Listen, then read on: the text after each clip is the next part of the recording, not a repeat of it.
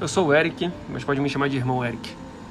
E sou pai, filho, esposo, amigo, membro de igreja, com responsabilidade na igreja.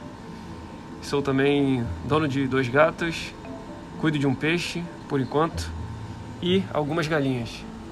Então, a regularidade desse podcast é meio duvidosa. Talvez ele se faça de semana em semana, ou talvez de ano em ano.